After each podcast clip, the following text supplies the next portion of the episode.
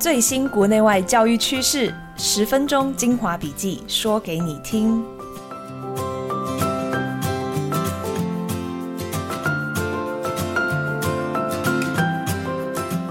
大家好，欢迎收听十一月二十七号的翻转教育笔记。我是今天的主持人，亲子天下媒体中心总主笔冰静孙。十一月底了，台湾的天气终于比较像冬天了。为什么全球气候越来越走样？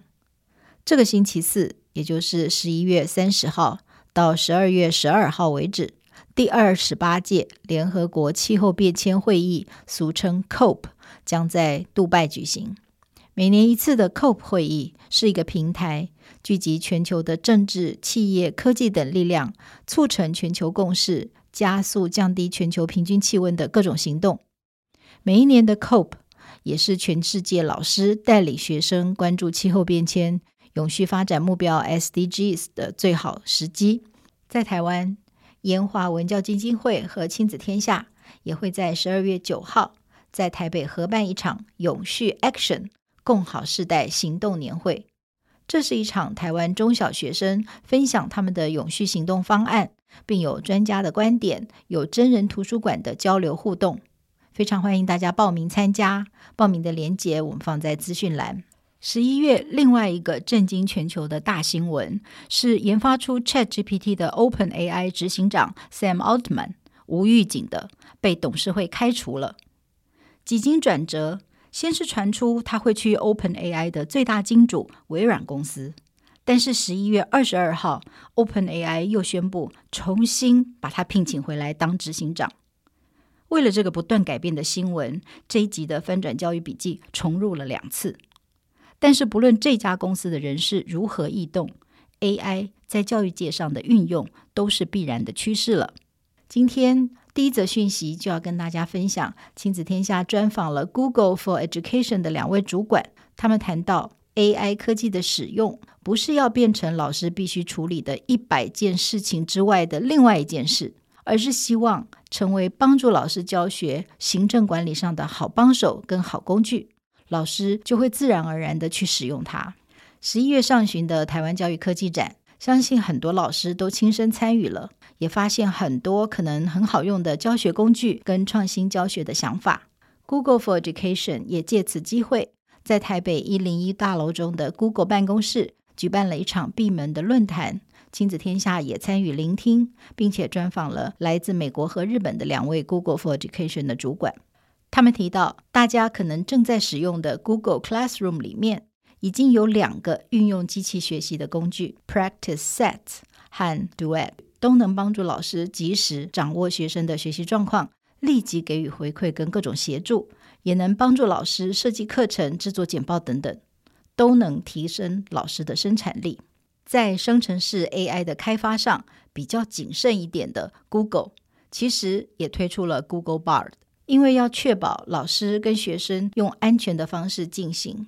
Bard 现在还是一个实验版，但是已经支持全世界一百八十种语言，也已经对外开放。台湾的新北市也推出了第一本 Bar AI 教学手册。新北市的龙埔国小也成为台湾第八所 Google 认证学校，是八所里面唯一的一所公立小学。要成为 Google 认证学校，必须有全校的老师、行政都要有一定比例取得基础跟进阶的能力认证。所以，Google 的这两位主管都强调，参考邻国日本在四年之间有六十所 Google 认证学校的经验，老师们不是为了使用而使用，而是真正的喜欢这些工具，因为帮老师省下很多的时间。在 Google 这场闭门会议中，还有一位澳洲来的讲者分享如何从全人的角度解密教育大数据，也就是。在平台上搜集到的各种有关学生学习的数据，并不是一堆数字而已，里面有许多关于人的故事。例如，有一位平常表现良好的学生，为什么每周有一天的上午会缺席？经过综整的分析，原来他不喜欢上那天上午的体育课。能够这样子解读数据，是我这次采访最大的学习。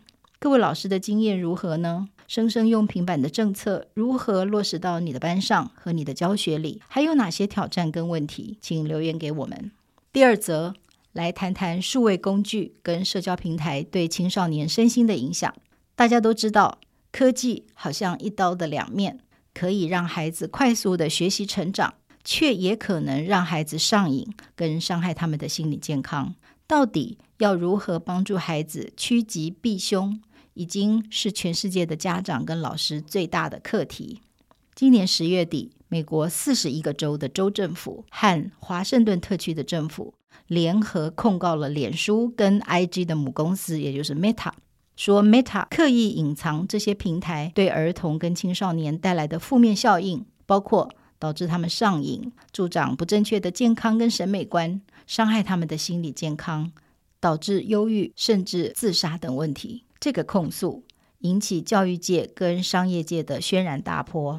许多美国中小学老师非常认同，因为在学校里，老师们就等着接收这些恶果，然后想尽办法去帮助学生。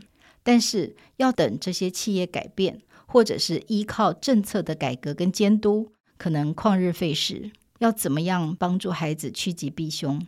哈佛大学教育研究所也正好在十月成立了一个全新的数位成长中心 （Center for Digital Thriving），透过研究分析数位世界的利跟弊，他们希望找到老师跟父母可以帮助年轻人安全地使用数位工具，发挥正面效益的方法，进一步促成孩子的数位健康跟福祉。研究团队找到七种青少年容易有的思考陷阱，会让他们在数位的环境中特别容易焦虑跟有负面的情绪。第一种是错误的读心术，孩子常会猜测别人的想法跟结果，譬如说，朋友如果没有回答讯息，就想说他一定是生气了。第二，贴标签，如果发布的图文没有得到很多的赞，就会觉得自己是个失败者。第三个陷阱是极端的思维，过度的简化跟极端的使用，总是从不会这类的语词，导致把凡事解读为大好或者是大坏。例如说，我追踪的每个人都比我快乐。第四个陷阱，个人究责，把问题归咎于自己，并且责备自己。例如，当因为看手机而分心或是停不下来的时候，责怪自己没有自制力。第五个陷阱是负面的滤镜，只专注于负面因素，而忽略所有的正面回响，没有办法停止思考某一则负面的评论。第六个陷阱，自己算命，断定后续的发展。譬如说，我生气的时候发了一则简讯，我的朋友以后大概都不会再跟我说话了。第七个陷阱，常常会觉得自己应该做什么，或者是应该变成什么样子。例如，我不应该关心我得到多少赞。哈佛数位成长中心提醒，这些思考模式可能有多个同时存在，加剧了青少年的负面思考跟心理负担。也提出，师长们可以怎么样帮助青少年摆脱这些科技带来的思考陷阱？譬如说，教青少年去探查、发现刚刚讲的这七种思考陷阱，或者是帮助青少年挑战自己的思考陷阱。第三个，当然就是大人也要尝试新的课程与了解更多新的资源。总之，大人小孩都必须要一起共学，才能让科技成为我们的助力，而非主力。我自己觉得，成人好像也有可能掉进青少年的七个思考陷阱里。你的经验如何呢？还有哪些好建议？也请你留言提供给我们。第三则要带大家回到台湾，跟大家讨论的是全民咨商的时代来了。翻转教育一直很关注老师、学生的心理健康议题。今年九月，媒体中心主笔王韵玲写了一系列有关教师情绪风暴的报道，探讨老师的心理咨商爆发强烈的需求。教育部长潘文忠在今年暑假全国局处长会议中承诺，下学期起增拨十倍的预算，补助全国的老师免费做心理咨商，预算从六百万增到六千万，因为老师接触到的都是未成年的学生。支持老师就等于支持学生，儿少身心健康是政府首要维护的安全网。今年的八月起，卫福部也开办年轻族群心理健康支持方案，给十五岁到三十岁的年轻人一年三次免费的心理咨商。同样的政策一上路，在各都会区就被秒杀，不到一个月就用完了原定一年的额度。只好紧急追加预算，开办第二波，让已经预约的年轻族群每个人能得到三次心理咨商的完整服务。以前离忧郁、压力还很遥远的国中小校园，好像隐藏在学生、老师族群中的压力一下子都冒出来，让大家看见这一块被忽略的心理健康问题有待解决。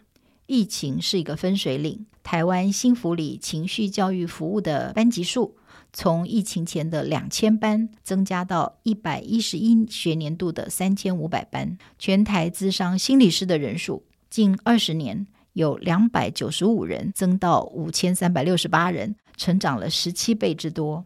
而心理咨商所的数量在最近的六年成长接近百分之两百，但是大多集中在六都。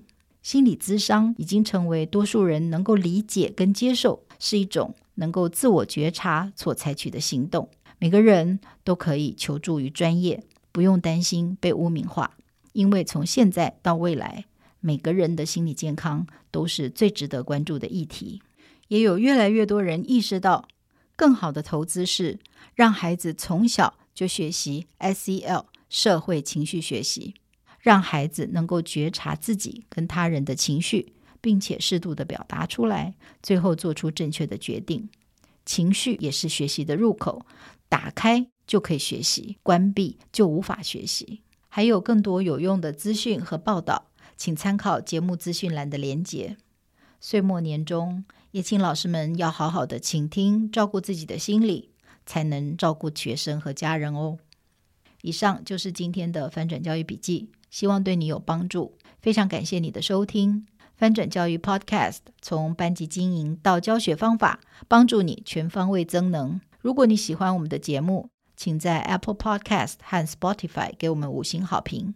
也欢迎你到洗冤池来留言，说你想要听翻转教育的什么主题。今天就到这里，我们下次见喽，拜拜。